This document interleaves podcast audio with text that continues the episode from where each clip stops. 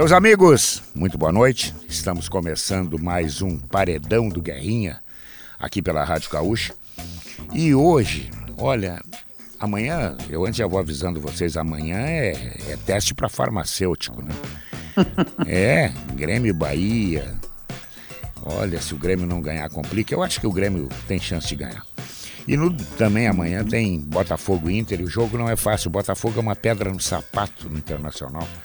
Ganhou no turno aí com 10 aqui no Beira Rio. Estava perdendo 2 a 0 Mas isso é papo para amanhã. Porque hoje, hoje eu estou trazendo aqui. Eu não quero enfeitar o cara nada porque eu não preciso disso. mas o cara é um craque. É um craque. Eu tenho prazer em ouvi-lo comentando futebol porque ele, ele é cirúrgico, ele vai lá e diz, olha, tá ruim, tá bom, entendeu? Diz aquilo que a gente quer ouvir, que a gente está vendo, porque hoje a televisão, ela não permite mais que você minta. Ela mostra uhum. tudo, né? E esse cara, esse cara é cheio de títulos, merecidamente cheio de títulos. Eu há muito tempo estava para bater esse papo com ele e a gente, as nossas agendas não fechavam, agora fechou. Mauro Betting, simplesmente comentarista da TNT Esportes, do SBT, da Rádio Jovem Pan. E eu vou dizer mais. Esse cara, eu não sei como é que ele tem tempo para tudo isso. Cara, que prazer te receber aqui, Mauro. Pô, Garrinha, depois dessa introdução não preciso mais nada. Quer dizer, preciso. O meu, meu time precisa ganhar do São Paulo. Pode até não ganhar, é, né? É, mas eu acho que vai tá, ganhar. Tá, o Palmeiras não precisa nem ganhar, que os outros não ganham também, Também, né? também. Mas fala, é. né? Tá é isso, igual. TB. Uma guerrinha, prazerzaço estar contigo, prendendo muito com um amigo, com um colega, principalmente essas palavras já me fizeram ganhar mais do que o fim de semana. Claro que é bom ganhar o clássico, o Choque Rei amanhã no Allianz Parque, uhum. mas é muito legal a gente ter esse tipo de carinho, esse tipo de respeito e, e, e falo contigo, pelo que eu aprendo contigo e também pelo que eu agradeço sempre à Rádio Gaúcha que faz agora 20 anos do Penta, foi uma campanha muito legal, claro, do Penta, e foi muito bacana porque à época eu falava muito com vocês, aquela cobertura fantástica que vocês sempre fizeram, e calhou na época, não estar tá trabalhando em rádio, a gente tá, eu estava trabalhando na época na TV Record, então eu estava aqui no Brasil durante a Copa, então havia uma, um espaço, até pelo horário na Ásia, né? Eh, que a gente podia conversar bastante longamente e realmente foi uma rádio que foi muito parceira minha, companheira minha, e foi uma honra ter participado muito da programação da Gaúcha à época. E antes também, quando eu comecei, já são 32 anos no ofício, e antes também, posso dizer, como ouvinte, né? Eu uhum. sempre ouvi muito rádio, aliás, eu costumo dizer, eu sou o filho do rádio. Meus pais se conheceram numa rádio aqui em São Paulo, a 9 de julho, onde o meu pai deu o golpe do baú, porque ele casou com a filha do diretor da rádio à época, fez que é minha muito mãe. Bem, fez muito bem. e aí foi um negócio muito legal, porque assim, de todos os veículos que eu faço, graças a Deus trabalho em muitos deles, ainda hoje, já, já trabalhei, o que mais me apaixona é exatamente esse que nos aproxima, que é o rádio, porque uhum. o rádio ouve, o rádio fala, o rádio cochicha, o rádio às vezes não pega direito, embora hoje, graças a Deus, você consegue ter um acesso maior, e o rádio sempre, não é que ele chega primeiro, eu acho que não só no jornalismo, na vida, você não precisa chegar primeiro, você precisa chegar melhor. E, e, e, o rádio ele se comunica melhor. O rádio ele não tem tantas as frescuras da televisão, é, pode não ter algumas dos, dos, digamos os imediatismos da internet. Talvez possa eventualmente não ter o, o apuro de um texto elaborado de, de mídia, de, de, de, jornal, de internet agora, de revista. Mas o rádio é aquele que vai com a gente para a cama, vai para o banheiro, vai uhum. para o metrô, vai para o trem, vai para a rua, eu vai para o rádio, lugar, eu levo, eu levo, o Mauro, eu levo né? o rádio para o motel. Então, mas é, cara, é às vezes eu não levo a mulher, eu levo o rádio, entendeu? e ele vai estar tá com a gente. Se não der jogo, ele vai estar tá lá, a gente vai olhar, claro. a gente vai amaldiçoar quando a bola não entra, a gente Exato. vai quebrar quando a bola entra do adversário. Pô, se a gente, claro, até para nossa idade, a gente entende os mais jovens, é um, é um, outro mundo, mas esse mundo que a gente viu, você estava falando de televisão, o rádio realmente às vezes dava umas floreadas, mas que não é a vida assim o floreio, ainda mais no esporte, sobretudo o futebol, essa é a nossa paixão. Porque, né, Guerrinha, é, é a paixão incondicional. É verdade. É, e, e, e, no meu caso, sou jornalista esportivo há 32, jornalista há 35 uhum. e palmeirense há 56. É a paixão pelo meu time, incondicional, por óbvio, uhum. que me levou a me apaixonar pelo futebol, que depois me levaria a apaixonar pelo jornalismo, depois pelo jornalismo esportivo, e tô nessa. E convenhamos, vamos falar até bem baixinho aqui, Guerrinha. Uhum. Os caras nos pagam para falar de futebol. É verdade. Quer vida melhor que essa, Guerrinha? É verdade, não tem.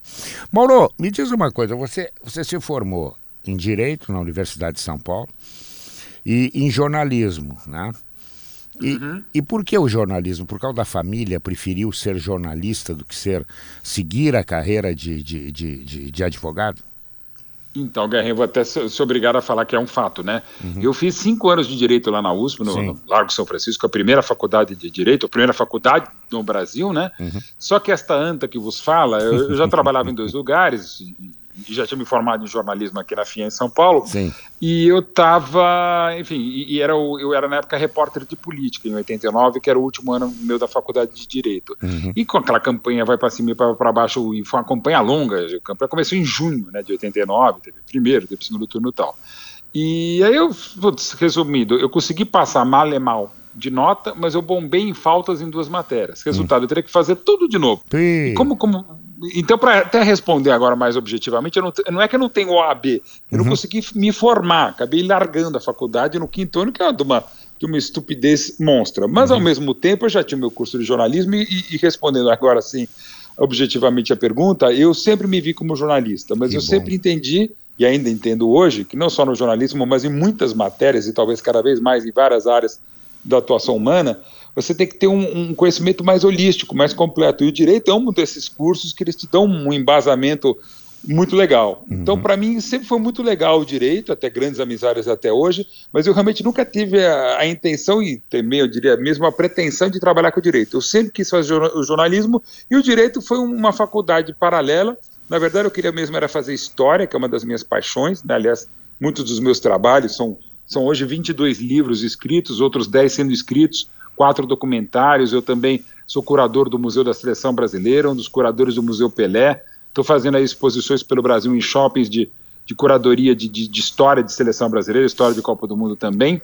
E, e, e, envolve muito trabalho de história. Mas a minha professora de história à época falou: não, faz, faz direito, porque uhum. história, como você não vai trabalhar com história mesmo, Sim. você vai querer ser jornalista, jornalista, o direito dá uma outra visão muito legal. E de fato me deu, me deu um, um, uma carga bem legal assim para me ajudar, eh, não só como jornalista, mas também como cidadão. Então eu fiz jornalismo como opção praticamente única. Se fosse uhum. fazer uma faculdade só seria jornalismo, e se não fosse, se não pudesse eventualmente fazer jornalismo, eu faria jornalismo como, como ofício, porque você bem sabe, como eu, que é muito apaixonante. Né? É, não vou dizer que é cachaça, mas é, é sei lá, caipirinha. Que é seja, é porque é maravilhoso. É, é a minha paixão, é o meu sangue. E convenhamos, como eu até já falei, Guerrinha, filho de jornalista, né? Meu avô também, já falei, era diretor de rádio, também era jornalista e especializado em filatelia. A mãe dos meus filhos é jornalista. Uhum. Meu caçula começa em rádio agora, se Deus quiser, em novembro. Que maravilha. Jornalista, evidentemente. O meu mais velho não é jornalista, mas faz documentário, trabalha em cinema. Uhum. Meu irmão também faz trabalhos como jornalista. Na minha família tem uns 30 ou 40 jornalistas, de pai e mãe, né? Que delícia. E é uma raça terrível, porque a gente casa com jornalista e até quem não é jornalista na minha família casa com jornalista. Então estamos perdidos, velho. Não tinha, é, não tinha outro jeito, O Ibsen Pinheiro dizia muito e com propriedade que esta é uma raça que se reproduz em cativeiro. E é verdade. E é verdade. É verdade. Né? E o termo é esse, porque é. muitas vezes não é uma classe, muitas vezes não é mesmo uma categoria. É uma raça com todos os respeitos aos animais sempre. É verdade. Bom, eu estou vendo aqui também que tu fez curso para arbitragem e para treinador uhum. de futebol. Alguma Isso. hora passou na tua cabeça ficar apitando ou na beira do campo dirigindo? Ou foi só para reforçar a tua profissão? Exatamente, H.I. Você sabe que eu até brinco que, falando sério, que eu, eu fiz, o de, sobretudo de arbitragem, para aprender a ser melhor xingado, né? Uhum, claro, e, árbitro, claro. E, né? e o de treinador também. Uhum. O treinador, teve um que quase me fez a cabeça, o saudoso Mário Sérgio Pontes de Paiva, ele falou, Mauro, é, outra coisa, velho, vai ser treinador, porque você vai aprender, claro, como ele começou em 93 no Corinthians, uhum. não vai dar, e no meu caso não daria para ser no Corinthians. Ele falou, é, vai aprender algum time de, de, menor investimento e tal. Eu falei, eu cheguei até a pensar, mas na época a mãe dos meus filhos falou, tá, tá louco, né? Tá louco. Falei, de fato estaria louco. E assim, mas mais louco é quem apita. E até foi muito legal conhecer muitos árbitros, e já os conheci, conheço mais agora e reconheço algumas coisas. Esse lado humano, que é um dos meus motes enquanto jornalista, até uhum. como cidadão, tentar entender o lado humano é, é, tentar ver o outro lado, tentar ver a versão das pessoas, tentar entender o porquê, se colocar no lugar delas. É até uma coisa que eu faço muito no meu trabalho, e uma das coisas que me deixa muito felizes, assim, embora sumidamente palmeirense, por óbvio, eu tenho mais textos publicados em livros do Corinthians oficiais do que nos livros do Palmeiras, fora os que eu escrevo do Palmeiras. Uhum. Porque eu tento me colocar enquanto corintiano, enquanto colorado, gremista, cruzeirense, flamenguista tal.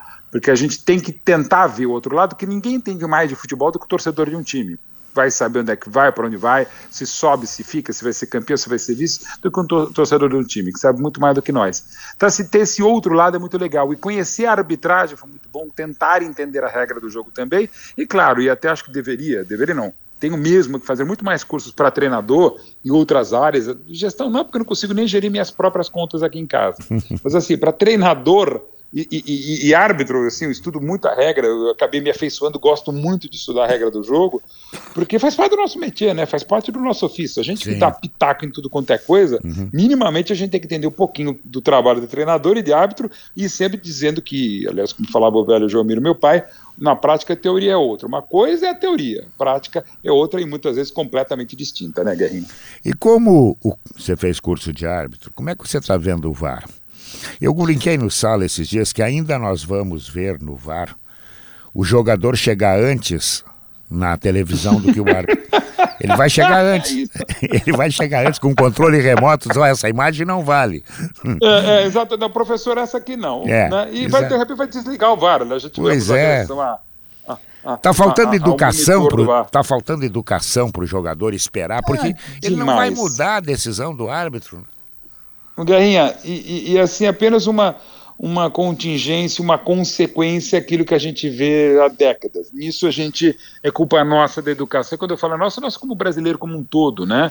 Uh, a gente não aceitar uh, a autoridade, não autoridade, não autoritarismo, a autoridade, não aceitar o contraditório, não aceitar o debate e a própria regra do jogo que é interpretativa. Né? Uhum. Né? Pegar um exemplo agora desses dias aqui, dessa semana da grande final da Copa do Brasil, polêmico pênalti do, do, do Corinthians e Flamengo na, em Itaquera.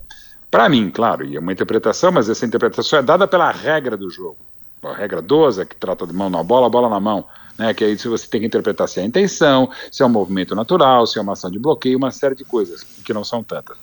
Esse lance, você não pode falar, na minha opinião, que é respeitável como qualquer outra, em contrário, que esse lance foi muito pênalti ou jamais seria pênalti, porque a regra é interpretativa. Então cada um pode ter a sua interpretação. O que não dá, e aí que é, digamos, a criatividade tem sido da arbitragem brasileira, com ou sem VAR, é ver, por exemplo, como eles viram na cabine um toque na barriga que absolutamente não se viu. É. Dificilmente. A única coisa que não tocou foi na barriga. Exatamente, foi a barrigada. Né? Então você, você pode marcar pênalti? Pode. Pode não marcar? Pode. E quem está certo? Ninguém. Quem está errado? Ninguém. Hum. É ficar em cima do muro? Não. É uma constatação. É como se a gente servisse uma pizza agora, aliás, pelo horário, seria maravilhoso, uhum. ainda mais sábado à noite. Uhum. Eh, por exemplo, bem, calabresa. Você quer? Quero. Você quer o quê? Mussarela, mussarela, ok. Quem está certo? Ninguém. Quem está errado? Ninguém. Questão claro. de gosto, questão de Exato. opinião. Beatles, os Stones, o que, fe, o que seja. Uhum. Na polarização da eleição, um ou outro, escolha né? Respeite a escolha. Ponto. Então, assim, a regra é interpretativa. E no Brasil, voltando à nossa má educação, à nossa deformação em relação a isso, a gente não respeita opinião alguma, mesmo as que são difíceis de serem respeitadas, como no caso, esse áudio do VAR falando que a bola bateu na barriga e isso ela não bateu. E é, é só pegar, não precisa ir longe. Por exemplo, no último domingo, né, o Botafogo, agora adversário Internacional, é, no jogo contra o São Paulo no Morumbi o lance do pênalti, né? Que foi e tal. Uhum. E mesmo se não fosse. Demorou, o Jean-Pierre demorou uns 10 minutos para conseguir chegar na cabine, é como muito você demorado, falou. É. Tava todo mundo do Botafogo, todo mundo do São Paulo. Acho que até o Jean-Pierre errou, uhum. porque falou, cara, primeiro vai lá, vê, depois dá amarelo, Exato. manda embora. É para isso que tem o quarto árbitro, os próprios bandeirinhas poderiam ajudar. Sabe, a gente não. Os árbitros já não se ajudam. Ninguém no Brasil quer ajudar, independente do VAR. É o treinador que reclama demais, é o cartola que reclama demais, nós da imprensa que reclamamos, o torcedor mas tudo bem, vai. O jogador, e muitas vezes sem conhecer a regra minimamente do jogo. Uhum. Então, assim, para mim, aí por erro da arbitragem, e de novo, erro da formação da arbitragem, da falta de guarida, que realmente não se dá a eles, na CONAF, eh, nas escolas e, sobretudo, na CBF, nas federações estaduais, é, é, o pior momento da arbitragem brasileira com e sem VAR e piorado pelo VAR, porque o VAR às vezes interfere demais no Brasil e quando deveria interferir, não interfere ou interfere errado. Então, uhum. Então, vivemos os piores dias da arbitragem, que não se ajuda, mas convenhamos, Garrinha, como você destacou, também ninguém quer ajudar a arbitragem. É, e é muita demora na decisão, né? Nossa! É, tendo tem a imagem, Fica, vai na imagem. E vai. É. é. é claro que o, o próprio protocolo da, da vontade dos dos doutos que criaram o VAR, enfim, do, International Board, coisa e tal, Está lá no protocolo, está explícito, está tá expresso. É, que, que, se leve o tempo que for necessário para se ter uma decisão, ainda que demore muito, que uhum. se tenha mais correta ou que se erre menos, vai, uhum. até porque às vezes eu repito, é um conceito subjetivo se está correto ou não, e esse lance do pênalti do, da final da Copa do Brasil é um, é um, caso. Mas de fato no Brasil se, se demora demais, se demora. e muitas vezes, Guerra, não é porque o nosso, nosso software é mais devagar ou é um lance muito ajustado, é que a gente demora mesmo, fica demora. uma deliberação, fica um negócio negócio. Pô, aí o mercado bizantino não dá, velho. Aí não dá. Mauro, me diz uma coisa. Como é que tu encontra tempo para fazer tudo que tu faz? Olha, eu, eu, é, é uma pergunta. Sobra tempo para dormir? Olha, o pessoal até. Per... Boa questão, Guerrinho. O pessoal, que hora você dorme? Eu falei, alguns jogos do Brasileirão. alguns jogos que ganhamos, né? Dá um sono desgraçado. Jogos da Série mas, B dá pra roncar. É, nossa senhora, mas foi embora mesmo emocionante, é. né? E só pra dar a minha opinião, o Grêmio passa, o Grêmio passa e se classifica, uhum. volta, né? Sim. E, e, só não me pergunte do Vasco, que o Vasco está fazendo a força desgraçada é, eu acho, subir. Eu acho, acho que a bronca que é sobe. A bronca é, é. O Bahia também vai subir. Eu também acho, é. tô contigo. Uhum. Agora sim. É, bom, enfim, tem coisas que eu faço rapidamente. Perdão, é, é falar muito rápido e escrever muito rápido. Uhum. Né? Até preciso dar uma segurada no falar rápido, que nem sempre Isso é dá. É bom. Agora, escrever, eu escrevo muito rápido. Então, eu consigo fazer coisas, por exemplo, o livro do centenário oficial do Palmeiras, que a gente fez, lançou, lá, claro, em 2014, eu escrevia durante o Central Fox que eu apresentava todas as noites. Então lá, uhum. comentava Botafogo, sei lá, campeonato inglês, uhum. aí voltava para mim lá no estúdio em São Paulo, programa feito no Rio, eu era comentarista em São Paulo, eu lá puxava meu laptop e escrevia lá sobre o Palmeiras de 1948. Uhum. Então assim, eu, eu, eu, eu consigo fazer uma coisa que eu desenvolvi tendo o transtorno de déficit de atenção com hiperatividade, que é meio que fazer duas, às vezes até três coisas ao mesmo tempo. Porque assim, às vezes eu estou escrevendo um blog ou um livro, ou, ou uma das coisas que eu estou fazendo que é roteiro de, de, de série, de, do documentário e uma para cinema também. É, eu escrevo e, e, vejo o jogo e com outro ouvido eu estou ouvindo música, que é a minha real, real não, a minha maior paixão é música, mais Opa. do que futebol. Eu sou alucinado por música. É assim, mesmo. Mas, infelizmente, no, o Guerreiro não toco nada, nem não, campainha. Isso é de menos. Eu sabe que sabe é, que eu, eu sou, eu até vou fazer uma revelação. Eu sou canhoto. Hum. Tá. Opa. E, e a minha a minha mãe tocava muito bem hum. violão. Hum. E um dia eu peguei o violão, que evidentemente por ser canhoto, peguei da forma Sim. errada. Perfeito. E ela disse assim para mim, meu filho, vamos testar um vamos tentar o pandeiro. Hum. Ela viu que eu não tinha jeito para coisa, entendeu? Uhum. E aí eu fui pro pandeiro, não fui pro, entendeu? Não consegui. É mesmo. É. E, não, não e uma tinha. coisa engraçada que eu peguei essa paixão muito do meu pai, um pouco da minha mãe também. Mas o meu pai, exemplo, meu, meu pai tirava piano, uhum. uh, violão, guitarra ou qualquer instrumento de corda de ouvido, assim, ele não teve nenhuma formação, nada, mas assim, pegava, que muito me inveja, assim, eu tenho muita inveja mesmo de, de de, de, de músicos de, de, várias vertentes, até porque eu tenho um gosto muito eclético musical, uhum. mas eu pelo menos tive uma autocrítica, que eu falei, não vou, não vou tentar tocar, porque eu sei que não, quer dizer, sei não, nunca toquei, né, nunca tentei, mas eu falei, eu prefiro ouvir os bambas uhum. a tentar ficar me ouvindo, né, Sim, tá então deixa os caras tocar, é. e hoje com as maravilhas modernas... Eu costumo dizer, o lugar do baterista é na bateria, né? É, então. é não, e eu tive irmão baterista, então é bom mesmo não ter. Convenhamos, a minha cota de som de família já foi, embora o meu filho caçulho, que vai fazer rádio, ele, ele canta muito bem. Mas o teu Mas, dia, enfim, o teu dia tem, o teu dia é um dia muito pesado, então, ele tem. Tu, ele é. É. Ele é, minha mulher reclama, a, a, primeira mulher, a primeira a mãe dos meus filhos também a ponto de, inclusive, separar, né? Enfim, acontece embora ela seja jornalista. Depois, também. depois tu me dá a fórmula, faz favor. mas vou dizer. Mas graças a Deus estou 10 anos com o amor da minha vida, que me atura, mas assim, eu, o pessoal fala, você não dorme nunca, cara, durmo.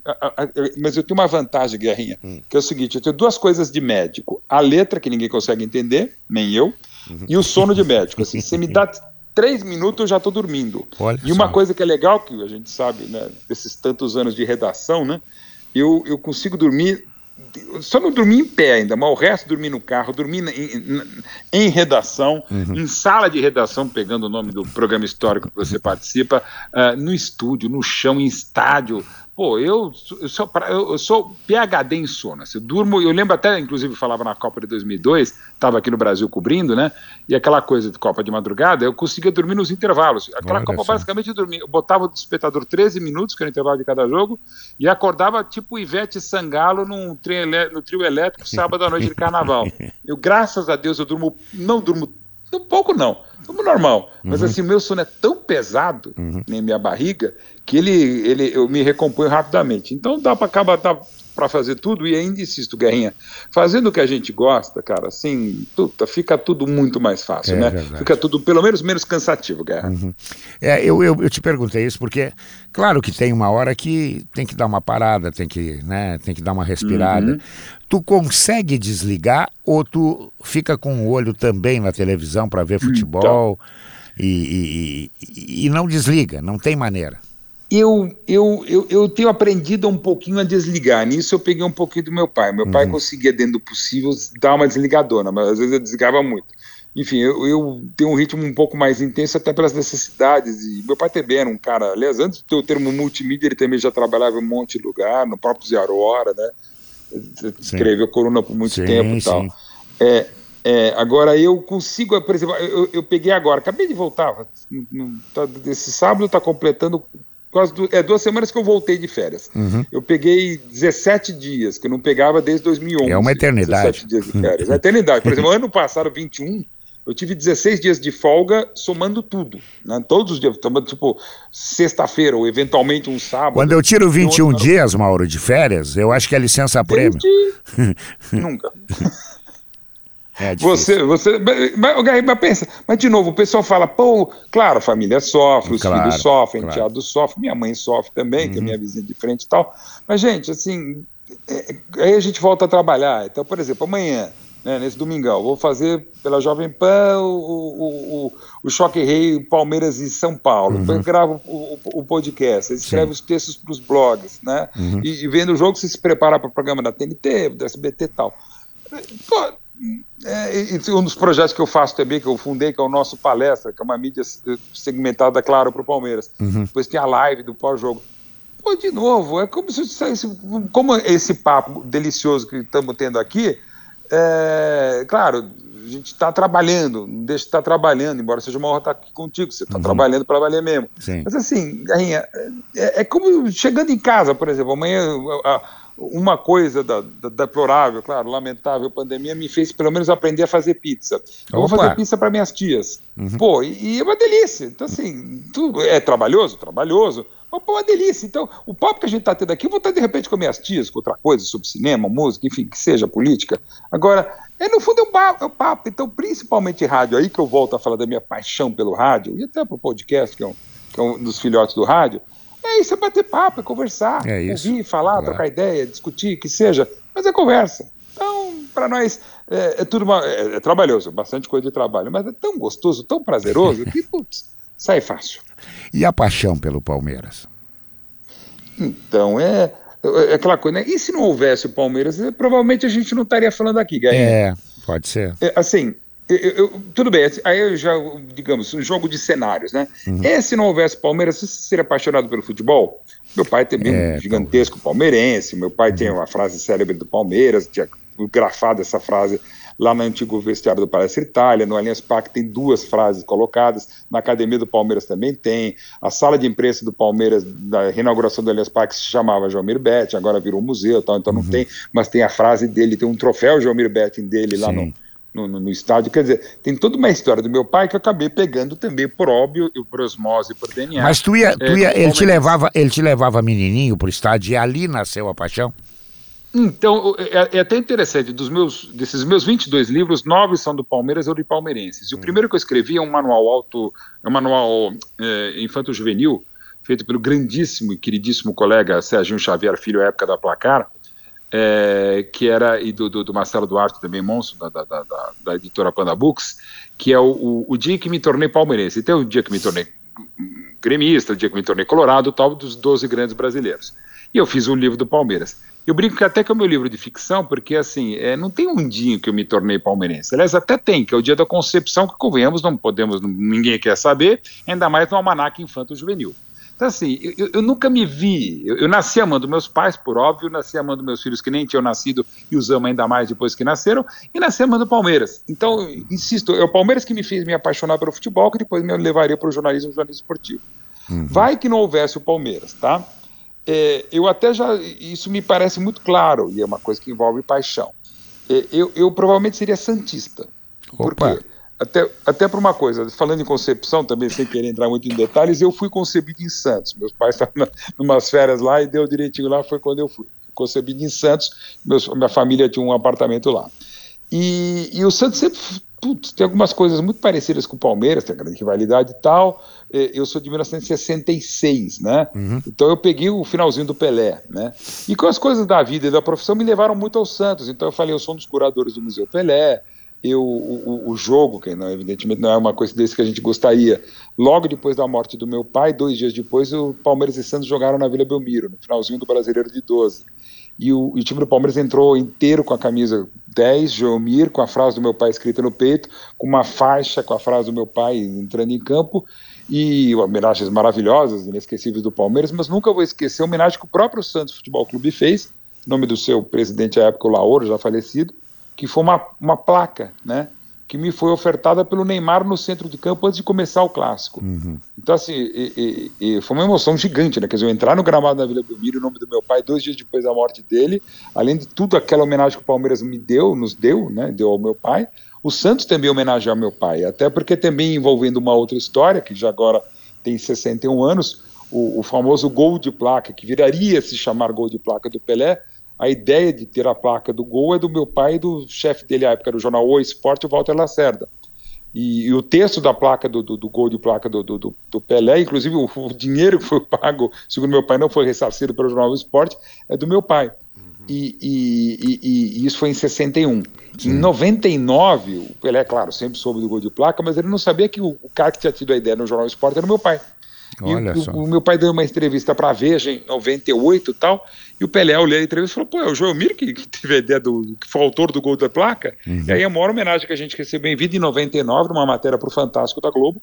O, de surpresa, claro, o, o Pelé, digamos, devolveu a placa para o meu pai, que é uma coisa que está aqui no meu escritório, que assim, é, do, do autor do gol de placa, uma homenagem ao autor da placa do gol, né? Que, que é o que é um negócio evidentemente maravilhoso. Então, por essas séries de histórias envolvendo só o Pelé também, eu tenho um apreço pelo Santos muito grande. Mas isso só para falar que eu teria, talvez, eu, provavelmente eu seria Santista, mas é aquela coisa, como você bem colocou, Garrinha, e se não tivesse o Palmeiras? Se não tivesse é, o Palmeiras, há uma chance de eu não ser o que eu sou. E agora, se eu pensar é, que o Palmeiras me trouxe a minha carreira, minha vida profissional, por tabela, a vida material, né? a felicidade que eu tenho de fazer o que eu faço e outras coisas que vieram com o Palmeiras, eu já disse, são nove livros, é, quatro, docu três documentários dos quatro que eu fiz. Eu sou um dos embaixadores do Centenário, junto com, com o Ademir Dagui, o Dudu, o Marcos, o Evair. Eu, eu, apresentei cinco banquetes de aniversário do Palmeiras, mais a festa popular na Praça da Sé do Centenário. Eu fiz sete preleções para o elenco do Palmeiras, não lá presencialmente, mas a ideia do texto, ou o texto dando para narradores, para locutores fazerem a explanação em jogos importantes. É, o, o, mestre de cerimônias do Allianz Parque na inauguração em 14, é, mestre de cerimônias da despedida do, do, Alex, do Palmeiras, do Zé Roberto do Palmeiras, é, várias ações do Palmeiras, tal, texto de despedida do, do lá do Palestra Itália em 2010, do, do, do, ingresso. Assim, graças a Deus pude fazer várias coisas, eu fora todas que o meu pai fez, meu pai também fez pré-eleição antes do título da Mercosul de 98 para o grupo, a pedido do Filipão. Então, assim, tem tanta coisa que eu já fiz com o Palmeiras, pelo Palmeiras e para o Palmeiras, e inominável que o Palmeiras fez por mim, pelo meu pai, pela minha mãe, pelos meus filhos, pela minha mulher, pela minha família, que realmente, se não tivesse o Palmeiras, Guerrinha, no mínimo eu seria mais triste. É verdade. Bom, quando o papo é bom, passa rápido, né? Chegamos ao final do primeiro tempo do Paredão do Guerrinha, eu vou lembrar. Coloca o teu conhecimento em campo com a KTO.com. Faz o teu registro e comece a brincar. É uma brincadeira legal, dá até para arrumar o dinheiro, dá para suavizar os boletos todos. KTO.com, onde a diversão acontece. Mauro, nós estamos nos aproximando da Copa do Catar. Como é que tu está vendo o futebol brasileiro? É, nós somos candidatos fortes apenas pela camisa ou nós temos realmente a chance de acabar com esse jejum de títulos?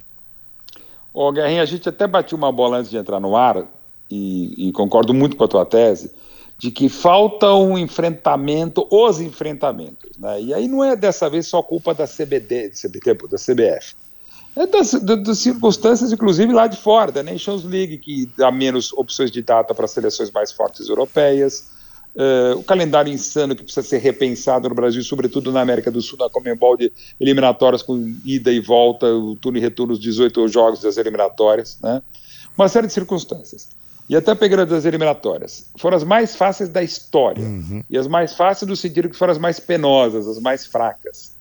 Não por culpa do Brasil, claro, mas dos adversários. Até a Argentina, que cresceu e vai chegar forte, com bola para eventualmente chegar até a semifinal, quem sabe a final da Copa no Catar.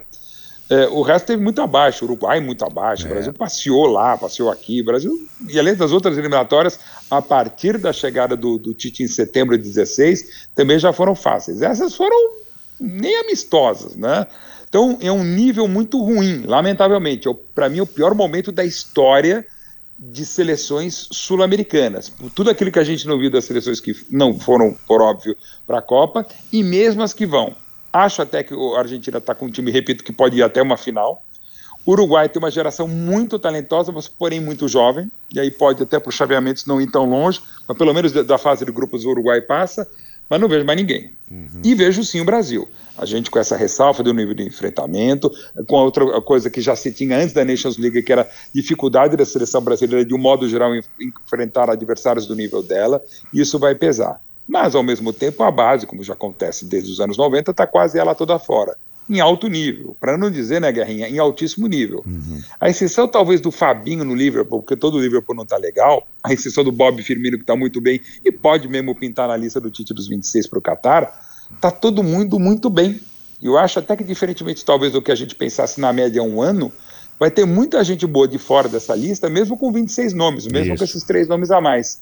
A gente tem uma geração de pontas, direitas e esquerdas, cada um dentro das suas características e alguns até semelhantes, que há muita gente não tinha. É verdade. A gente está com centroavantes em fase, como o Gabriel Jesus no seu melhor momento, Richarlison muito bem pode jogar pelos lados, como o próprio Jesus, o Firmino se recuperando e o Pedro muitíssimo bem aqui no Brasil, entendo que se estivesse lá fora também estaria, pô, de ótimo nível. No meu campo você pode não ter, já tivemos muito mais craques, mas para o nível do futebol de hoje no Brasil, América do Sul e no mundo, está competitivo. A zaga também. A exceção das laterais, não temos coisas boas. Uhum. Mas se a gente também pensar, Guerrinha, no mundo, é uma posição que tem sido meio que Isso. carente do planeta, tanto a direita, sobretudo, quanto a esquerda. É. Não temos grandes coisas. Na meta, com os três goleiros que deveriam ir para o Catar, só jogar luva para cima, quem pegar está muito bem, embora eu esteja nessa linha mesmo, que já é de anos, que, definida pelo Tafarel e pelo próprio Tite, que é Alisson, Ederson e hoje o Everton, uhum. que até já esteve melhor, Vejo até o Cássio com experiência de Copa e esse monstro sagrado corintiano muito bem, mas eu levaria esses três: o Alisson, o Ederson, o Everton. Vai sobrar gente boa. E até dentro dessa análise toda, embora falte esse nível de enfrentamento, eu vejo, Guerrinha, que o Brasil está num grupo que é chato, mas historicamente, pegando os títulos brasileiros, toda vez que a gente teve pauleira, a gente foi campeão do mundo. Né? Ah, em 2002 tinha a China, sim, não era grande coisa. A Costa uhum. Rica não era. Turquia, tá, Turquia não tinha tradição, sim, mas acabou terceira colocada há 20 anos na Ásia. Então, ok. E as outras Copas, a gente precisa falar a pauleira, que foi inclusive a melhor de todas do Brasil, a de 70. Você tinha Inglaterra campeã do mundo, que era melhor em 70 do que 66. Você tinha duas equipes muito fortes à época, como Tchecoslováquia e Romênia. Então, assim, o Brasil tem que pegar no tranco. Uhum. Ponto. Uhum. E acho que o Brasil, se não vai pegar no tranco, vai ter uma Suíça que é melhor do que da Copa passada, é uma Sérvia que é melhor que da Copa passada e Camarões não é grande coisa. Uhum. Mas acho que a gente já vai ter pauleira de cara e acho que o Brasil passa em primeiro. Aqui, palpite de bolão, tá? Sim. Eu acho que o Brasil pega o Uruguai nas oitavas Opa, e passa. É bom, bom enfrentamento. Que é bom, enfrentar pega o Uruguai. Aí pega uma Espanha que é muito boa e vai ser melhor do que com o passar do tempo. Ainda uhum. é um time com uma garotada excepcional, tipo Pedri, uhum. mas muito jovem. Uhum. Então acho que o Brasil passa suado da Espanha. Sim. E aí é a semifinal. Aí vem a Argentina, vem a Portugal, vem a quem vier, dá para passar. Dá. E aí estamos na final. É. E com a França definhando, perdendo gente importante, a gente não tem o bicampeão desde o Brasil em 62 no Chile. Numa dessa, ô, ô, ô Garrinha, dá para ser hexa, viu? Eu tô confiante. Eu é. confesso que, embora palmeirense jornalista esportivo, eu costumo ser confiante. Hum. Mas dessa vez, eu acho que até pelas dores da Rússia em 18 e pelas lições que a gente aprendeu lá, de um modo geral, inclusive a própria comissão técnica, que eu, de quem eu sou fã, gosto muito do trabalho do Tite, gosto muito da pessoa do Tite, eu acho que o Brasil pode ser campeão mesmo. Hum. Pode não ser brilhante? Pode, porque, aliás, como nos últimos anos não tivemos grandes campeões brilhantes. Mas dá para pintar ex assim. A gente tem discutido seguidamente no sala de redação, é, porque o Tite já avisou que depois da Copa arruma a mala, vai, vai vender o peixe uhum. em outro uhum. lugar. Quem é que tu vê em condições de assumir a seleção brasileira? Olha, eu até vou pegar o, o rabicho aí do, do, do Tite para dizer que eu até sou, sou muito fã do Tite, até talvez até demais, porque uhum.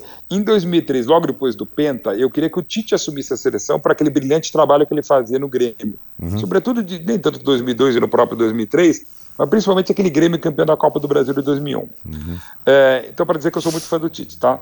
E, e, e, quase sempre, até por dever de ofício, nesses 32 anos na prática do jornalismo esportivo, eu quase sempre tive um, um treinador de cabeceira, um dois ou três confesso para você, Guerrinha, que agora, quando o Tite sair, acho que em todos os sentidos ele tem que sair, até por ele mesmo, que é o fundamental, e não é só uma questão profissional, também é pessoal, e tem que ser sempre respeitada e compreendida.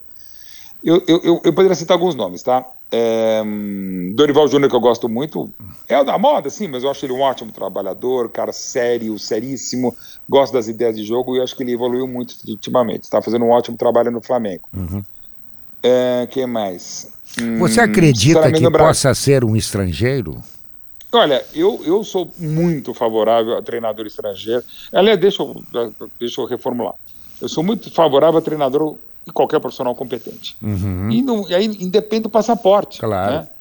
Como, aliás, o futebol brasileiro, voltando à história de Copas, em 58 o Brasil ganhou, não só por Pelé e Mané e pelo craque daquela Copa que foi o Didi, mas porque o Brasil tinha como treinador o Vicente Fiola, que tinha sido auxiliar técnico meses antes, no São Paulo, do Bela Gutmann, que foi quem, digamos, botou na cabeça do Vicente Fiola a base do 4-2-4 que faria o Brasil campeão em 58 na Suécia. Então ali já havia uma troca de ideias. Aí pegando treinadores da moda, trabalho excepcional do Jorge Jesus em 19 no Flamengo, esse trabalho histórico do Abel Ferreira no Palmeiras, uhum. dois portugueses. Quais foram as melhores colocações, dá para dizer, evidentemente, as melhores equipes, os melhores trabalhos dos portugueses em Copa do Mundo? 66 com o brasileiro Otto Glória e 2006 com o brasileiríssimo Filipão. Então, assim, o intercâmbio é legal. Você pega, por exemplo, a grande liga de clubes do mundo, hoje, você tem os dois maiores treinadores lá, quais são? O espanhol, o catalão Guardiola e o alemão Klopp. Isso. Né? Então, assim, o, mundo hoje, cada vez mais, as seleções multinacionais, pan-nacionais, o, o termo que se queira, pô, você pode pegar. O Brasil, por que não pode pegar um treinador estrangeiro? Até pelo trabalho excelente que a gente teve, citei agora o Jesus, temos agora o Abel, né? Agora, a pergunta. Bom, então já que você está falando de estrangeiro, Dorival, tá falando tá. de estrangeiro, da capacidade, Jorge Jesus seria o nome? Até seria se ele não fosse do jeito que ele é. Ele é muito personalista. Esse vai não vai dele para o Flamengo, essas forçações de barra, eu não sei. Não sei. E o, o, aí outro nome, Abel, claro, com um trabalho extremamente competente e capaz no Palmeiras. Pode ser sim. E, e, digamos, se houvesse um interesse, pode até haver, eu sei que tem gente da CBF interessada, mas tem talvez um interesse maior de Portugal, porque vai ser o Fernando Santos. Uhum. E o sonho de criança do Abel é treinar Portugal. Quer dizer, criança não queria ser treinador, né? Mas de jovem Sim. e a terra dele. Então balançaria. Mas eu vou ser mais franco e sincero e já dá para imaginar minha resposta. Eu quero que o Abel fique no Palmeiras. Então, eu não quero o Abel na seleção. Uhum. Ponto. E, e aí, aqui é clubista mesmo, é barrista mesmo, é abelista mesmo, tá? Eu quero que o Abel continue no Palmeiras em 23 e por mais tempo. Então, eu não quero o Abel. Agora, falando sério, não fosse eu palmeirense, o Abel seria um bom nome. Sim. Ótimo nome, nome fechado. Confesso, o, o Guerrinha, que eu não sei. E aí eu vou até além para aquele que, para mim, é o maior treinador da história, que é o Guardiola. Eu não sei se o Guardiola seria tudo isso treinando uma seleção qualquer que fosse. Né? E não seria, claro, uma seleção qualquer. Porque você sabe melhor que eu também que é, o, o, treinador do. Primeiro, são os dia, o dia a dia é completamente distinto do treinador de clube e de seleção. Claro. E o treinador de seleção tem que ter uma outra capacidade que são poucos que têm, que é a do selecionador. Né? E eu, eu acho, acho que é uma opinião, enfim, não é, não é né, 100%, não é um fato, é uma opinião. Eu discuto a capacidade de selecionador do Guardiola. Não que ele não saiba montar times, é, é por óbvio que sabe. Mas as escolhas de alguns nomes eu acho incertas. Então não sei se o Guardiola seria aquele cara. Uhum. Claro que se eu fosse presidente da CBF e tivesse condição, eu, o primeiro nome eu chamaria Guardiola, que seja Sim. inviável por, por, óbvio, né? E por ele estar no sítio, por ele não querer sair e tal. Mas eu, eu, eu faço essa distinção até para esse nome que eu enrolei, enrolei e não falei. É, eu, eu, precisa ver, por exemplo, a capacidade de selecionador do Abel do Dorival, Isso. de outros possíveis nomes, tipo. Agora tem um outro nome pipocando na praça aí, que é o Marcelo Gajardo. Uhum. Né? Sim, Ninguém sabe onde é que ele vai, excelente. o que, é que ele vai fazer da vida dele, se ele vai para a Europa, se ele está largando. Eu acho que ele vai para a Europa. É, eu acho que sim. Aí, pela, pela qualidade dele, foi o grande treinador da década no futebol sul-americano. Trabalho bárbaro no River uhum. Plate, duas vezes campeão de Libertadores, perdendo aquela final sensacional em Lima em 19 para o Flamengo, ganhando agora o argentino. E lembrando que quando ele assumiu, o, foi até no ano que o Boca voltou a ser campeão, mas o Boca havia sido rebaixado em 11, né? Uhum. Então, assim, é, no Campeonato Argentino. Então, pegou um, um, praticamente destroçado River Plate e fez o que fez. Mas eu acho que por pretensão e capacidade, o Galhardo está na, na Europa. Mas a, a, até responder a, mais objetivamente a pergunta, pô, mas será que ele daria certo como argentino dirigindo o Brasil? É. Sem problema. Da minha parte, de novo, da minha parte, sem problema. Uhum. Se na prática seria eh, eh, sem problema, só os resultados diriam. E olhe lá também, viu? Qualquer arremesso mal dado da seleção brasileira dirigindo para a Argentina, a gente já sabe como é que vai ser a história. E tá pintando alguém da nova safra aí que tu acha que vai explodir a boca do balão? Olha, grande questão, né, Guerrinha? Assim, é... dá para dizer que nova safra, vou citar dois nomes. Um tem 12 anos como treinador, mas em mais alto nível desde 16. Uhum. E o outro começou como treinador em 17. Uhum. São eles, claro, esses que eu estou citando, o Diniz, né? Uhum. Fernando Diniz e o Rogério Ceni. O Diniz eu gosto muito das ideias, mas eu quero fazer também uma distinção. Mas ele precisa ganhar, né, Mauro? É, então, isso Esse que eu ia falar. É e outra coisa, né? É, é, às vezes ele fala, o pessoal fala, evidentemente com alguma maldade, que ele é o campeão absoluto do troféu imprensa. A imprensa adora, mas né, ganha só o troféu imprensa, que tem outro de, detalhe. Fato, né?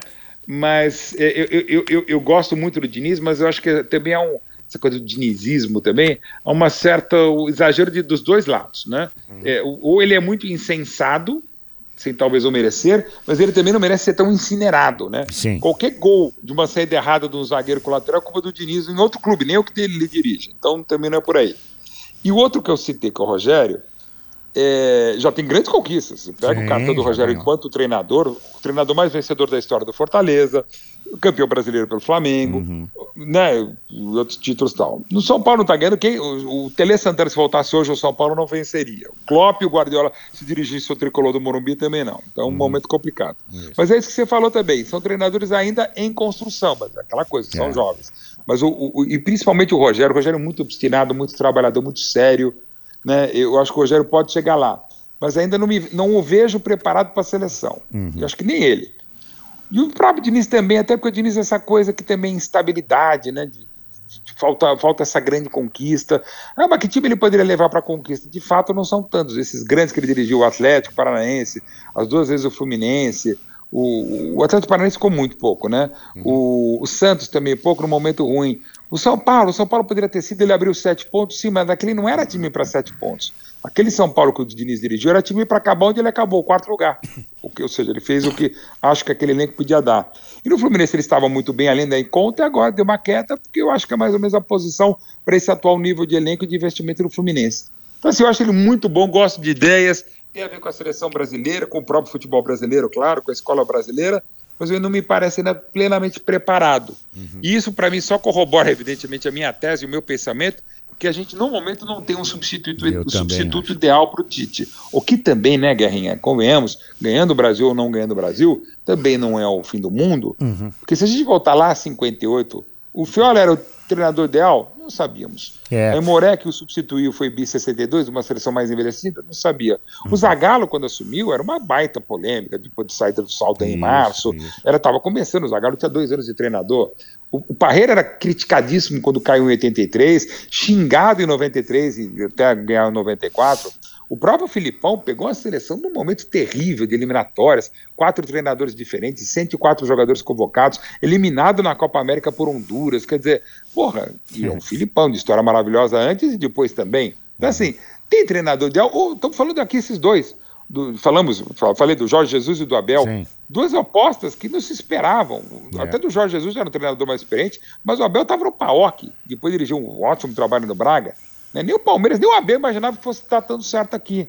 E assim, você pode escolher, repito, Guardiola para dirigir a seleção brasileira agora e eventualmente errado. Hum. Então não é um, um, um, fim do mundo se a gente não souber um treinador ideal, que eu acho que ele não tem. E, e, e, e tem que aguardar da série, tem que aguardar. É, no, no futebol, no futebol brasileiro, o Mauro, é, é, muito questão do momento, né? Ano passado falava primeiro no Renato lá no Flamengo, aí o Renato, né? Depois no Cuca no Atlético. Quer dizer, Isso. a gente não tem a convicção de quem pode assumir e fazer um trabalho, pelo menos de regularidade. Sim, e assim, e, e, de novo, o Tite, vai que não ganha a Copa, por exemplo, agora, né? É o primeiro treinador da história a não ganhar uma Copa e continuar como treinador, e sou, repito, por ser muito fã do Tite, ou, ou fã do Tite, eu, eu, continuo com a mesma tese. Uhum. É a melhor escolha que a seleção tem. Eu acho. Tinha em 18 e para 22 também. Uhum. Vai que ele não ganha, tá? E aí vai falar, pô, duas vezes perdeu duas. Cara, normal. O anormal é você ganhar a Copa do Mundo. Exato. Né? Então, falando aqui do, do privilégio de estar na Gaúcha, o privilégio de estar falando de futebol brasileiro, não é da, na Rádio Gaúcha da Bulgária, né? Estou aqui falando de São Paulo, estou falando, do, falando do futebol do Canadá, estou falando do maior futebol campeão do mundo. Gente, o normal não é ganhar. O normal é não ganhar. Exato. Então, assim, eu acho que o trabalho do, do, do Tite foi bom, era, era, excelente em 18, não foi tão bom na Copa, por uma série de contingências, pelo nível de enfrentamento, como você destacou, Guerrinha. E também é bom lembrar, ou mal lembrar, né, relembrar, que na eliminação contra a Bélgica em 18, pô, o Brasil teve 638 chances. Para mim, pelos meus critérios de aproveitamento de, de, chances criadas, foi a seleção que num jogo só mais criou chances, até mais do que a própria Bélgica contra a terrível seleção do, do, do Panamá naquela Copa. Uhum. Mas o Courtois estava em noite inspirada, os atacantes do Brasil não estavam tão bem, o Fernandinho foi infeliz, fez um gol contra, eles fizeram um golaço no contra-golpe e acontece. É. Assim, vai que não ganha. Não ganha, ok. Mas o trabalho do Tite foi muito bom. O saldo final dele, em números, ah, mas não ganhou a Copa. Sim, gente, mas de novo, é uma exceção ganhar a Copa até para o futebol pentacampeão do mundo, que é o Brasil. Eu acho que o Tite saindo do jeito que sair, ah, mas se foi eliminado na primeira fase? Pode ser, porque eu acho Sérvia e Suíça equipes é, competitivas, é. mas ainda acho que o Brasil vai ser o primeiro. Pô, aí sim, vai ser triste, trágico, mas vai ser um trabalho ruim esses seis anos do Tite? Para mim, não mesmo. Para é. mim foi um ótimo trabalho. Ganhe, bom, se ganhar, não precisa dizer. Melhor. Mas mesmo se não ganhar a Copa, para mim foi ótimo trabalho do Tite na seleção brasileira. O melhor time que tu viu jogar até hoje? Olha, eu vou fazer duas distinções. Uhum. Uma no Brasil. E, e, quando eu vejo, eu falo que eu vi mesmo é de 72 para cá, claro, 73, mas eu tenho um acervo muito grande de futebol, então eu vejo coisas antigas. Mas para também não falar de jogos, de times que, claro, que eu só vi pela imagem de televisão, o maior que eu vi jogar foi Raul, Leandro, Figueiredo ou Marinho, Moser e Júnior, Andrade, Adílio, Tita, Zico e Lico e Nunes. O Flamengo de 81 e 82. Esse foi o maior que eu vi jogar. Agora, e não é porque eu estou falando contigo, não é porque eu estou falando da Gaúcha, hum. o time que mais medo e respeito me impôs foi, e é, era, na verdade, times, né? Porque era, era Manga ou Cláudio ou Valdir, né? Dependendo de 75, 76. Figueiredo, um dos maiores que eu vi na minha vida. Hermínio ou Marinho Pérez monstro Marinho Pérez, Chico Fraga ou Vacaria, uhum. aí, Deus do céu, era Caçapava, é, é, ou Carpegiani, Batista e Falcão, Valdomiro, Flávio 75, Dadril em 76 e Lula, todos dirigidos pelo mestre Rubens Minelli. Pela o Inter tua cabeça, 75 pela... 76, Cara, esse time, é esse é o time que assim, olha, que eu acompanhei, torcedor da segunda academia do Palmeiras. É. E é um time que eu, eu cito sempre, porque e claro, todos os méritos do time de 79, uhum. campeão invicto, merecidamente, o baita trabalho dele Andrade, uhum. Falcão brilhando, um dos maiores jogadores que eu vi na minha vida, um dos mais elegantes, e querido amigo e companheiro Paulo Roberto Falcão. Mas assim, o Inter de 75, 76, na minha vida, é o time que mais me impunha esse respeito e ia jogar no Beira Rio, até porque historicamente o Palmeiras é, é dos poucos times que tem um, um retrospecto melhor do que o Palmeiras é o Internacional, sobretudo jogando no Beira Rio. Era um time que não, não tinha jeito, e quando ele vinha em São Paulo, quando não dava para ir ao estádio, eu ficava ouvindo o rádio, mas na verdade não conseguia ouvir de medo, mesmo, medo, porque eu sabia que o Inter ia arrasar, e até aproveitar, e até uma das grandes honras que eu tenho, questão de meses vai sair a biografia do professor Rubens Francisco Minelli, Opa. que é muito bacana, uhum. escrita pelo neto dele, que é, o, uhum. que, é o, uhum. que é o Bruno Minelli, que é um menino que eu conheci até num TCC que ele fez comigo e tal, e eu tenho a honra de escrever, de ter escrito o prefácio desse livro, um livro que tá, já vi alguma coisa, está muito bacana, até porque realmente a história do professor Minelli é maravilhosa, e eu cito sempre, não só o trabalho bárbaro dele, que inclusive ser depois campeão brasileiro no ano seguinte pelo São Paulo em 77, mas o bárbaro daquele Inter, eu uso sempre isso para falar do Inter, do futebol brasileiro, do futebol mundial, porque aquele Inter colossal de 75 76 é o mesmo Inter que foi é, finalista do quadrangular final de 74, é o mesmo Inter que foi finalista do quadrangular final de 73 e é o mesmo Inter que foi semifinalista do Brasileiro de 72. Uhum. É, era a base, se você pegar o time de 72 e até com os jogadores de 71, você tinha sete, oito jogadores que já estavam no time do Dino Sani. Quer dizer, aquele time ia batendo na trave, batendo na trave até virar colossal. É. Né? Então, assim, um pouco de paciência é fundamental, como a própria torcida do Colorado teve que ter com o Valdomiro, que era vaiadíssimo até virar jogador de seleção brasileira de Copa do Mundo e referência de uma camisa que já foi vestida pelo Tesourinho. Então, assim, um pouco de paciência é fundamental. Mas realmente, o maior time que eu vi no Brasil foi o Flamengo, 8-1-8-2, e o maior time que eu vi na vida foi o Barcelona do Guardiola do Messi de 2008 a 2012. E por que que, por que, que o futebol brasileiro, Mauro, é, tá perdendo aquele encanto do drible, da ousadia, tudo que nós fazíamos diferente dos outros. Uhum. Então, a gente vê, até a gente está falando sobre pontas, a gente vê um, um Vinícius Júnior, a gente vê um Rodrigo, todos no Real Madrid. Rafinha. A gente vê um pouco do Rafinha, sim. O Anthony, né, que como evoluiu vindo para a Europa, e até interessante, né? Ele é muito mais jogador agora no Manchester, ele já foi no Ajax do que ele era no São Paulo. Uhum. Inclusive, aprimorou a finalização. Então, a gente vê algumas coisas assim. Eu acho que a gente teve uma, uma, uma parcela de responsabilidade da imprensa, de ser muito resultadista, treinadores, por óbvio, é, divisões de base, de não priorizar esse talento, mais ir para a força física. Mas eu acho que a gente está chegando num ponto de equilíbrio legal, Garrinha, até uhum. por citar esses nomes.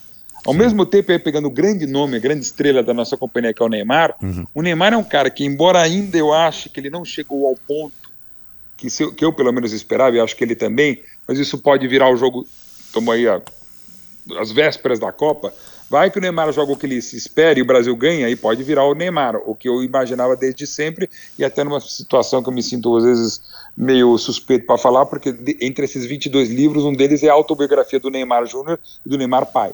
Uhum. Então, assim, eu tenho um carinho muito especial por ele. E até por isso, mas não é só por ter escrito o livro dele, mas assim, o Neymar também tem uma coisa que não é passar pano, mas é uma constatação. Se a gente ir lá uma época que a gente não pôde ver, tipo anos 30, vai, com Leônidas e Domingos. Aí, perdão, final dos anos 40, você pega Zizinho e Gé Rosa Pinto, até na Copa 50. E daí lá para cá, e é só pensar um pouquinho, a seleção brasileira sempre teve dois, três, ou tipo 76 ou 7, até gente que não foi nem para a Copa, tipo Dirceu Lopes no, no México em 70. Uhum. É, o Ademir da Guia, que estava até num nível menor em 70, o próprio Ademir da Guia dizia que ele não devia ir para a Copa em 70, mas o Dirceu Lopes era um cara que tinha que estar no grupo, mas ok. O Brasil sempre teve vários nomes para você falar, né? Não um só, vários. Os times campeões e os times que não foram campeões. Então, de 82, tem Zico, Sócrates, Falcão, Cerezo e outros grandes nomes, até o Careca que lamentavelmente se lesionou antes da Copa da Espanha. O Neymar, desde 2010, para mim está praticamente sozinho. É, Ele é teve o Coutinho um pouco próximo, nem acho que seja desse nível, mas o Paquetá em nível de desempenho na seleção brasileira é um cara que se entende, inclusive, em campo muito bem com, com, com o, Neymar. O, o, Neymar. Eu acho que poderia ser o Vinícius Júnior, mas o Tite não tem tanta confiança nele, que eu acho que uma crítica que se pode fazer hoje ao Tite é isso. Mas fora eles, cara, e, e aí citando e forçando um pouquinho a barra, ninguém está no nível do Neymar. Então aí é um problema sério. Mas ao mesmo tempo a gente estava citando aqui, eu acho que o Brasil tem bola para ser exa, Guerrinho. Uhum. Mas a gente não tem esses caras extra classe. A gente tem aqui jogadores que formam equipes competitivas no Brasil e, sobretudo, na Europa. Todos esses caras titulares. O Vinícius Júnior acabou de ser tetra, tetradeca campeão pelo Real Madrid, como o Rodrigo, o Casimiro, que agora foi para o United, multicampeão lá. Tem grandes vencedores, referências mundiais. Mas aquele jogador brasileiro ou brasileiríssimo mesmo é o Neymar. E aí a uhum. gente tem pecado, sim, da formação de outros caras. Mas eu quero crer também, Guerrinha, não que eu queira, mas eu, eu entendo assim, que também é a evolução do outro lado. Né? Claro. E aí uma, uma questão até, de, eu diria, de, de, indo muito além do campo de jogo, a questão étnica. Tá? Uh, o Brasil também é tudo isso, porque o Brasil sempre pode escalar de tudo, né? preto, branco, vermelho, azul, amarelo, verde, amarelo, tudo. A França, desde os anos 80, tem jogadores, e foi agora na Rússia, dos, dos 23 da, da França, 15 jogadores dos 23 eh, não eram necessariamente nascidos na França, ou pais da África, pais do Caribe. E a mesma coisa da melhor geração belga da história, que é essa que ainda está terminando agora. Tinha 14 jogadores que não tinham só nascido na Bélgica. Uhum. E o Brasil, que tem essa riqueza étnica, agora tem adversários desse porte eh, na Bélgica, na França, Alemanha, cada vez mais com negros, a Itália, a própria Inglaterra tem uma ótima geração, melhor da Copa de 66, também com essa riqueza. Então também isso a coisa deu uma equilibrada. Porque o futebol é isso. O futebol é você tem um baixinho genial como o Romário, tem um cara de dois metros de altura como os nossos goleiros, tem um, um digamos, um, um, pegando Dunga, que era um, um, um neto de alemães com italianos, né? Uh, você não tem dificilmente você tem na Itália um, agora tem até, inclusive o Jorginho né, naturalizado, você tinha o Éder que agora está no São Paulo, se alguns brasileiros já teve Altafini, por exemplo, mas você não tem, digamos, brasileiros na Itália. Uhum. Não, o Brasil tem eh, alemão, português, espanhol, índio, africano, tem de tudo, né? De tudo. Então faz e, e, o futebol pode ter de tudo, isso que é legal. Então acho que uma das riquezas do Brasil também pode se explicar por isso. Já desde a década de 30 falava muito bem com maior propriedade o Gilberto Freire. Eu acho que o mundo também isso está mais globalizado uhum. e acaba ficando mais difícil para um futebol como o brasileiro. Mauro, nós ficaríamos aqui conversando sobre futebol. Com certeza. Mais uns dois anos. Né? Que assunto não falta. Né? Mas é, passa rápido, passa rápido. Mas antes, antes de tudo, eu tenho duas perguntas que eu faço para todos os meus convidados no final do programa. O que que tu fez na tua vida pessoal ou profissional uhum. que tu não deveria ter feito? Ótimo. E o que que tu ainda não fez, mas tu quer fazer?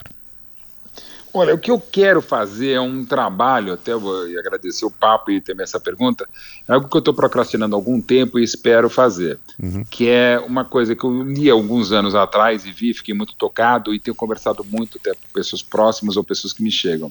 É um trabalho desses de resgate histórico que eu faço, uma das coisas que eu faço, por exemplo, uma vez por mês é o tour do Allianz Parque, que eu vou lá e levo as pessoas, é um tour especial contando a história do Palestra Itália antigo, do Allianz Parque novo e tal. Eu tenho certeza absoluta que o, a memória, como eu já falei, o amor incondicional do futebol, ele mexe com as memórias mais antigas. E tem vários casos desses que eu vou falar que foram feitos no Camp Nou envolvendo Barcelona, e, e chegaram a mim vários casos que eu quero trabalhar isso um pouco mais. Pessoas com Alzheimer, eu tinha um caso de uma pessoa, até que uma história muito querida, que agora no final do ano eu vou ser celebrante do casamento da filha dessa pessoa, que eu conheci exatamente para contar essa história. O pai dela, jovem, com 50 anos, teve Alzheimer, morreu durante a pandemia com 60 e poucos, também por as complicações do Alzheimer. E ele só conseguia falar o nome do filho mais velho dele no estádio, né, no caso o estádio do Palmeiras, no Allianz Parque. Quando ele ia no jogo, ele virava e falava para o filho Renato. A vida, desde que teve Alzheimer, ele só falava o nome dele no Palmeiras que era o dia que ele ficava mais feliz quando ele ia ao estádio. Uhum. E isso, claro, para qualquer clube. Então, assim, eu quero trabalhar, fazer um trabalho mais sério e mais próximo para pessoas que tenham esse tipo de, de, de dificuldade, de doença, né? Uhum. É, para que a gente consiga, não só em nome deles, mas em nome da família, dos amigos, dos colegas, que eu tenho certeza absoluta que é uma coisa que vai dar para a gente pelo menos minimizar esse tipo de dor. E eu quero fazer uma coisa mais organizada e quero estender isso aqui, não só para o meu clube, aliás, essa ideia já aqui em São Paulo, mas tentar, não sei de que jeito fazer, já aproveitando a audiência da, da Gaúcha, se alguém tiver algum professor, médico, enfim, para que a gente possa nos, nos mobilizar para fazer isso, que eu acho que é uma coisa que, que a mim me toca muito pela paixão pelo futebol, pela paixão pela vida. E até por um temor que eu tenho em relação a esse tipo de doença. Uhum. Agora, coisa assim, eu, eu, eu, eu, sou um cara que tem muita saudade, mas não sou saudosista. Uhum. E eu trabalho muito com história, né? Essa paixão eu tenho. E eu tenho também, embora eu adore ficar olhando para o passado, às vezes mais para o passado do que do presente, e tenho medo de, de olhar para o futuro, mas sei que o futuro também se molda muito a partir do passado. Eu tenho uma coisa de vida, Guerrinha, que é assim, né? nem de profissão de vida tudo que aconteceu, tudo que eu pisei na bola, eu pisei, peço desculpas, mas serve como lição, tá? Uhum. Não serve como remorso. Certo. Mas claro, até porque a pergunta, a pergunta não é fácil, o que, que eu poderia ter feito diferente?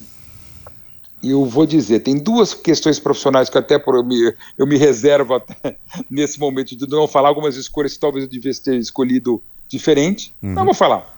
E, e, algumas propostas, as duas propostas que eu recebi concretas para os canais Disney, uhum. na época ESPN Brasil, eu poderia ter aceitado na questão profissional. Sim. E na pessoal, eu, eu poderia ter ficado um pouquinho mais com meus filhos, por que conta legal. dessa coisa de, de trabalhar muito, né? de não ficar, que é uma paixão tal, mas eu poderia ter ficado um pouquinho mais com meus filhos e eles sabem disso. Como meu pai também poderia ter ficado, mas não vou cobrar jamais meus pais, meus pais, meu pai sobre isso. Mas meus filhos podem me cobrar sim.